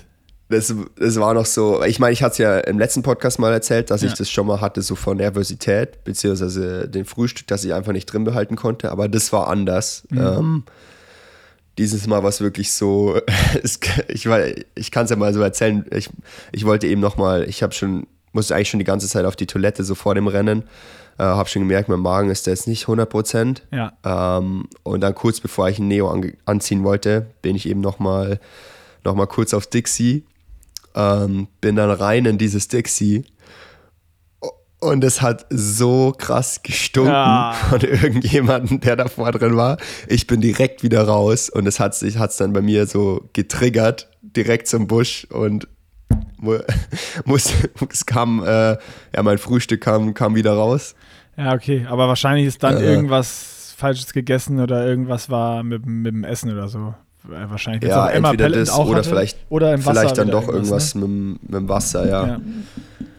Ähm, also ich, ich habe es jetzt auch immer noch so alle ja, zwei, drei Stunden wird mir wieder so ja, rela relativ schlecht. Mhm. Und ja, normalerweise, wenn es eigentlich so nur, von, nur vom Essen wäre oder nur von irgendwie äh, Kohlenhydrate nicht richtig, äh, richtig, nicht richtig aufgenommen oder einfach zu viel und dann halt eben irgendwie so ein Halbmarathon draufgelaufen. Ich meine, viele kennen das ja, glaube ich, wenn man irgendwie aufs, aufs Klo muss und dann laufen geht und dann ist ein so ein paar Stunden nach dem Laufen immer noch so ein bisschen, bisschen übel. Aber es geht, es geht eigentlich dann doch immer relativ schnell wieder weg. Aber jetzt, jetzt habe ich es eben schon auch wieder ja, zwei, zwei Tage nach dem Rennen. Deswegen glaube ich dann doch, was dann ähm, ja irgendwas, was im Essen gar nicht gut war. Oder eben das Wasser. Mhm. Dann hoffe ich mal, dass das schnell wieder weggeht. Gute Besserung, Fred, ne? Für deinen Magen. Aber du hast ja trotzdem mit, ja, mit schlechtem Magen äh, das Ding abgeschossen, um es abzuschießen. Ja, das, das war dann eben beim Laufen. Gewonnen. Also ich habe beim, beim Radfahren habe ich schon gemerkt. Ähm, haben wir auch schon gedacht, okay, hoffentlich muss ich nicht beim, beim Laufen irgendwie äh, aufs, ins Dixie abbiegen. Ja. Ähm, aber ja, beim Laufen war es dann eben so, meine Beine hätten sogar noch schneller gekonnt, theoretisch, aber mein Magen war eben so ein bisschen, ja, der mich da zurückgehalten hab, hat. Ähm, und deswegen habe ich mich dann einfach so vom Kopf her so darauf eingestellt, einfach das Tempo weiter zu laufen, nichts zu riskieren. Mhm. Äh, nicht, dass ich irgendwie dann doch noch aufs Dixie muss, weil dann sind zweieinhalb Minuten. Sehr schnell weg. Äh, sehr schnell weg. Konntest du den Carbs also aufnehmen? Ich bin im Rennen. Ja, ich beim Radfahren so in der zweiten Hälfte habe ich es ein bisschen limitiert, weil ich da eben dann auch so ein bisschen äh, sprichwört wortwörtlich Schiss hatte. und äh, ja, ich habe es beim Laufen, da habe ich es dann trotzdem aufgenommen äh, und habe dann auch gemerkt, okay, es wird es nicht schlechter davon. Mhm. Äh, und ja, habe dann schon zumindest zwei Gels gegessen. Das letzte habe ich mir dann gespart äh, und dann eben noch so ein bisschen Cola von der Verpflegungsstation genommen. Aber auch nur, weil ähm, ich mir da dann schon relativ sicher war, dass es reichen wird. Mhm. Und ja, ich, also genau auf der zweiten Hälfte, auch dass ich das Tempo weit so weitergelaufen bin und echt sehr konstant gelaufen äh, bin, konnte ich meinen Vorsprung sogar noch ein bisschen aufbauen, hatte dann über drei Minuten äh, im Ziel auf Aaron. Und äh, ja, war dann echt happy, ähm, das, das Rennen äh, auch zu gewinnen. Und das war dann mein, äh, ja, mit Erding mein vierter Saisonsieg. Glückwunsch, Glückwunsch. Was ein Streak, ey. Direkt nach der, nach der WM, nach der geilen Performance nochmal zwei äh, Rennen mitzunehmen, ist natürlich richtig geil. Hast du denn jetzt, äh, wird die Saison jetzt beendet oder kommt noch was? Also in der zweiten Radrunde habe ich mir gedacht, okay, ich mache nach dem Rennen einfach Off-Season. Ähm, aber ich würde es auch machen, wenn es nicht erst September wäre. Irgendwie bin ich nicht so der Fan, schon äh, im September Off-Season zu machen weil da muss man ja schon wieder Ende Oktober irgendwie zum Trainieren anfangen. Darauf habe ich absolut keine Lust. ähm, dementsprechend mache ich jetzt ja wieder ein paar Tage ruhig, ähm, mache dann nochmal einen Trainingsblock und ich bin nämlich jetzt im World Bonus Ranking von Challenge Family ähm, auf Platz 5. Hm. Für die Top 5 gibt es Geld, für Platz 1 gibt es 25.000 Dollar. Und ähm, ja, rein theoretisch, also ich habe erst drei Rennen äh, in der Wertung, man kann sechs Rennen einbringen. Äh, also das kannst heißt, du noch drei Rennen machen? kann ich das Ding, genau, rein theoretisch kann ich das Ding noch gewinnen. Ähm, und ich meine, schauen wir mal, ich muss nochmal mit Dan absprechen, was, was Sinn macht jetzt nochmal, was nicht.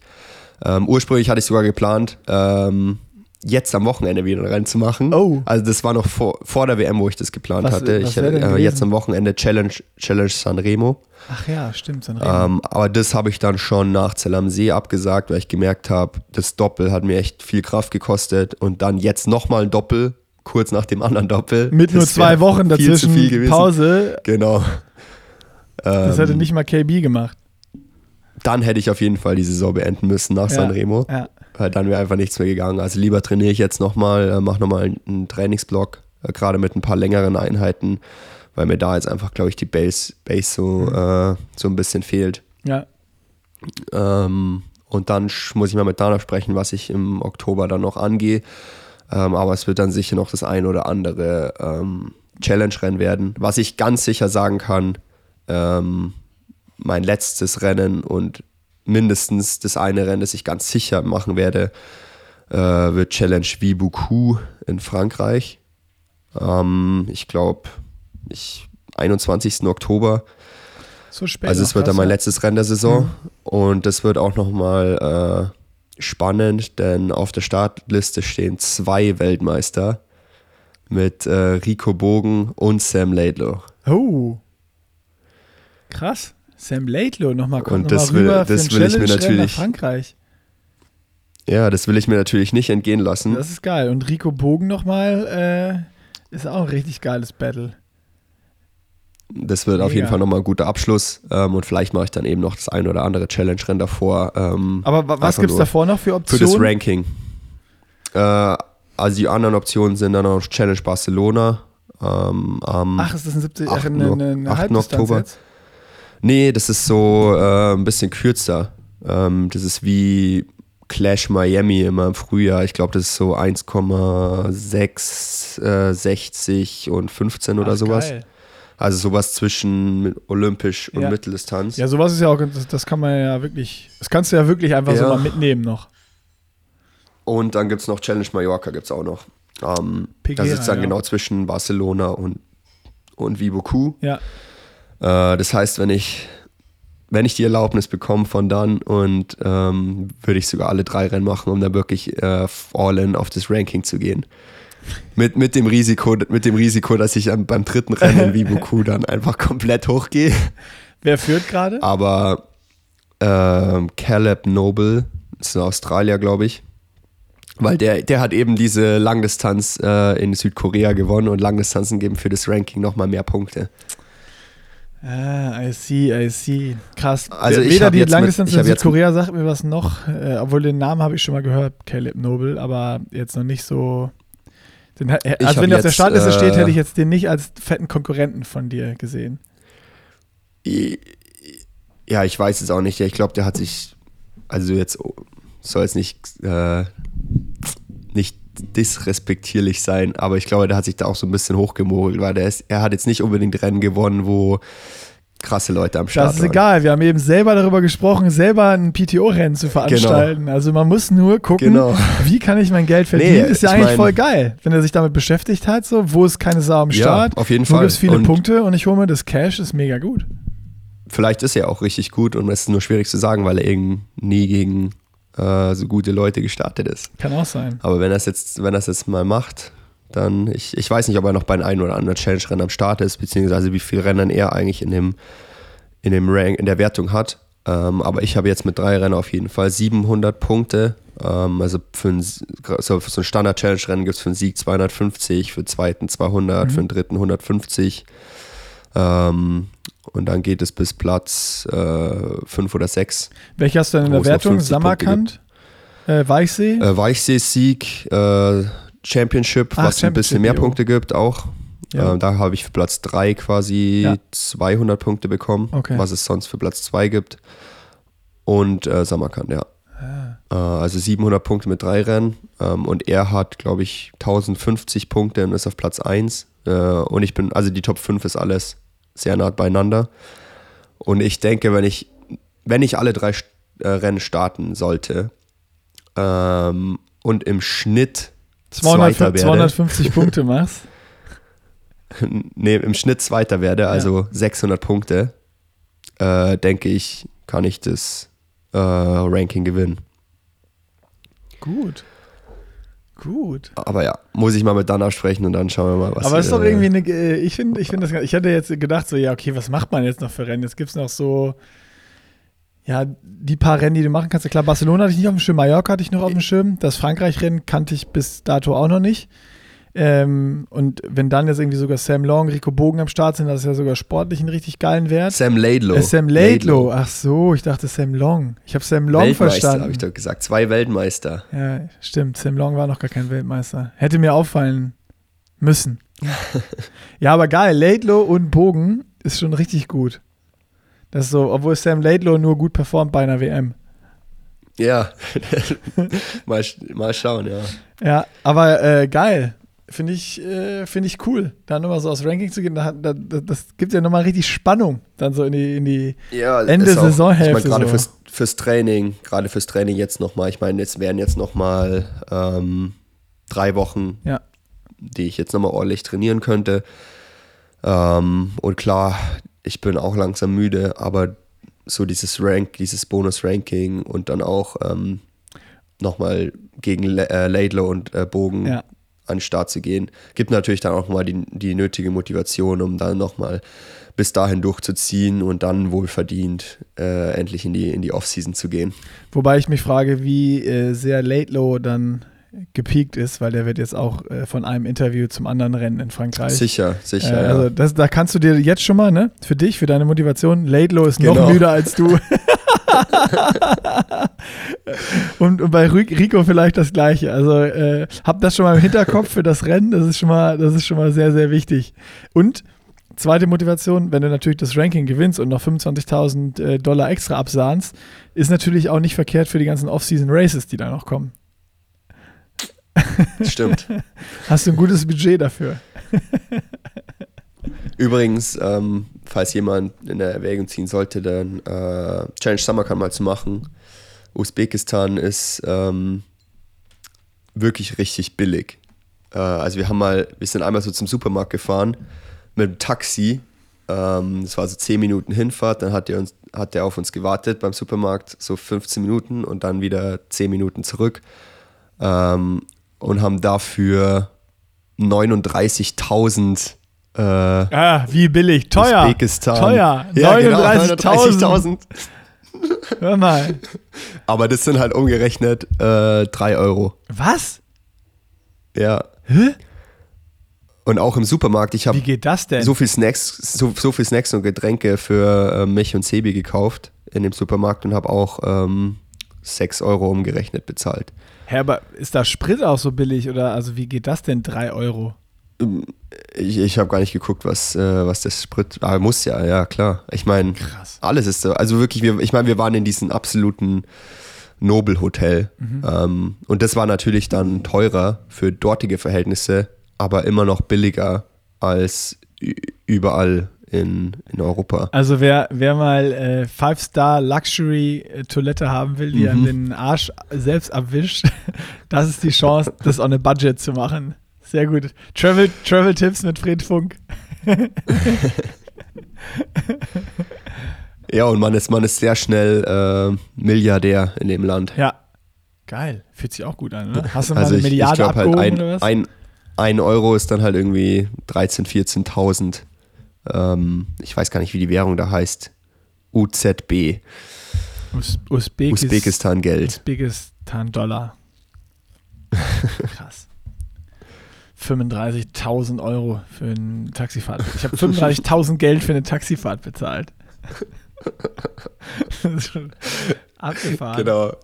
Und dann rechnet es um Ja, 3 unser- Euro. Wie, also das ist ja Wahnsinn. Am letzten, am letzten Abend ähm, haben wir natürlich alle nochmal ein paar Getränke genossen an der Hotelbar ähm, und was gegessen. Die Rechnung war dann zweieinhalb Millionen. Aber da, da, da rechnet man dann schon noch mal direkt eben kurz um, oder? Um zu gucken, wie viel Ja. das ist, weil das ist ja irgendwie so?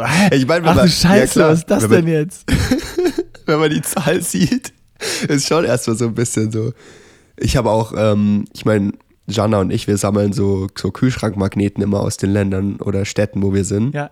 Und habe dann am Flughafen äh, auch nochmal so ein Samarkand Kühlschrankmagnet äh, gekauft und dann war auch direkt so äh, 50.000. Und da habe ich auch erstmal ganz kurz so, oh, hey, warte mal. Ja, Es war doch, ist doch viel zu viel. Oder, ah nee, passt ja. 50.000. Aber äh, der Kühlschrankmagnet war billiger, äh, teurer als die Taxifahrt zu ja, ja, ich meine, es war halt, ja, war, ich meine, es war am Flughafen. Ach so, Das am Flughafen. dann- ja, und so ein Touri-Ding. Ja, Ja, ja, ja. okay, okay, okay, okay. Ich dachte schon. ich dachte schon, ich dachte schon. Ja, geil. Würde ich sagen, äh, haben wir doch mal wieder ein gutes Update gemacht mit allem, was so äh, passiert ist. Und äh, gibt ja, und es gab einen super guten Ausblick, nochmal, was vielleicht noch passieren wird. Da bin ich gespannt, äh, was du mit Dan da jetzt für einen Masterplan machst. Und äh, es hängt wahrscheinlich auch daran, wie schnell dein Magengrummeln jetzt wieder weggeht. Aber das sollte ja hoffentlich ich- äh, in den nächsten paar Tagen erledigt sein. Ich hoffe schon. Also die, die Abstände, ähm, in denen mir, mir schlecht wird äh, und ich auf die Toilette muss, werden, werden größer und größer. Sehr gut. Sowas ist immer ein gutes Zeichen. Und äh, wir haben jetzt schon eine Stunde 20 Podcasts geschafft, ohne dass du kotzen musstest. Also, genau, stimmt. Also alles, alles gut. Es geht in die richtige Richtung. Geil. Würde ich sagen, machen wir einen Deckel drauf und äh, ja, quatschen, quatschen beim nächsten Mal. Also wir, wir machen das ja jetzt nicht mehr so regelmäßig im Monat, sondern immer, wenn wir, wenn wieder ein paar Ereignisse passiert sind bei dir. Aber ich glaube, Ja, wir werden uns äh, eher früher als später wieder, wieder am Podcast-Mic treffen hier, weil es steht ja doch noch, doch noch eine geile zweite, dritte, vierte Saisonhälfte an. Vierte Saisonhälfte ist es fast, ne? und sollen wir eigentlich mal noch Werbung machen für, ein Off, für unser Off-Season Race in Hamburg? Oh ja, oh ja, oh ja, Bocky. das können wir noch machen. Das ist, äh, ist eine sehr gute Idee. Äh, willst, du das, willst du das übernehmen? Ähm, ich muss gar nicht schauen, welches Datum das eigentlich ist. 25.11. 25- 25.11. 25.11.. in Hamburg. Ähm, mit, wo- ist es eigentlich in Hamburg? Äh, ja, das ist im, ich glaube im Schmitz-Tivoli ist das, wenn ich äh, nicht komplett falsch bin. Ähm, das wird aber, Gibt es auf jeden Fall Endstation der Mul Multrikultri-Tour, oder so heißt die doch? genau. Multrikultri-Tour, 25.11. Hamburg, mit den Gästen Frederik Funk, Nils Görke und Nick Stangborg. So sieht es aus. Äh, Tickets gibt es ab 1. Oktober beim Triathlon-Studio bei Bocky und da steht dann auch die Location und die Preise und so. Das wissen wir alles noch nicht. Das hat, das hat er uns einfach noch nicht verraten. Also Und vielleicht Bombe Reunion. Bombe Reunion und vielleicht, also außer dass Nils neu ist in der Combo, aber Bombe Reunion und äh, du hast ja auch äh, Nils schon mal abgefüllt in Hamburg. Äh, das, das kann nur gut werden, sage ich euch. Das wird auf jeden Fall ein gutes Off-Season-Race und Muss ich, Nies, muss ich mal schreiben, dass er sich gut darauf vorbereitet. Er kann jetzt schon, schon mal zum Trainieren anfangen. als äh, ich ihm geschrieben habe, hier ähm, Podcast live Hamburg, 25.11. mit Fred Funk, da hat er gesagt, fuck, ich gehe ins Trainingslager. Da hat er mir doch was voraus, weil bei mir geht das Trainingslager dann erst, äh, oder das Training erst ab 21. Oktober los. Aber du hast eine ganz andere Base. Du hast, du hast, guck mal, was für ein Fitnesszustand du in die, in die, in die Off-Season-Period startest. Bei Nils ist ja Hopf und Malz verloren. Geil. Haben wir das auch noch äh, gemacht. Also kommt alle zur Multikulturi-Tour nach Hamburg, 25.11. Und äh, ja, damit würde ich sagen, bis zum nächsten Mal.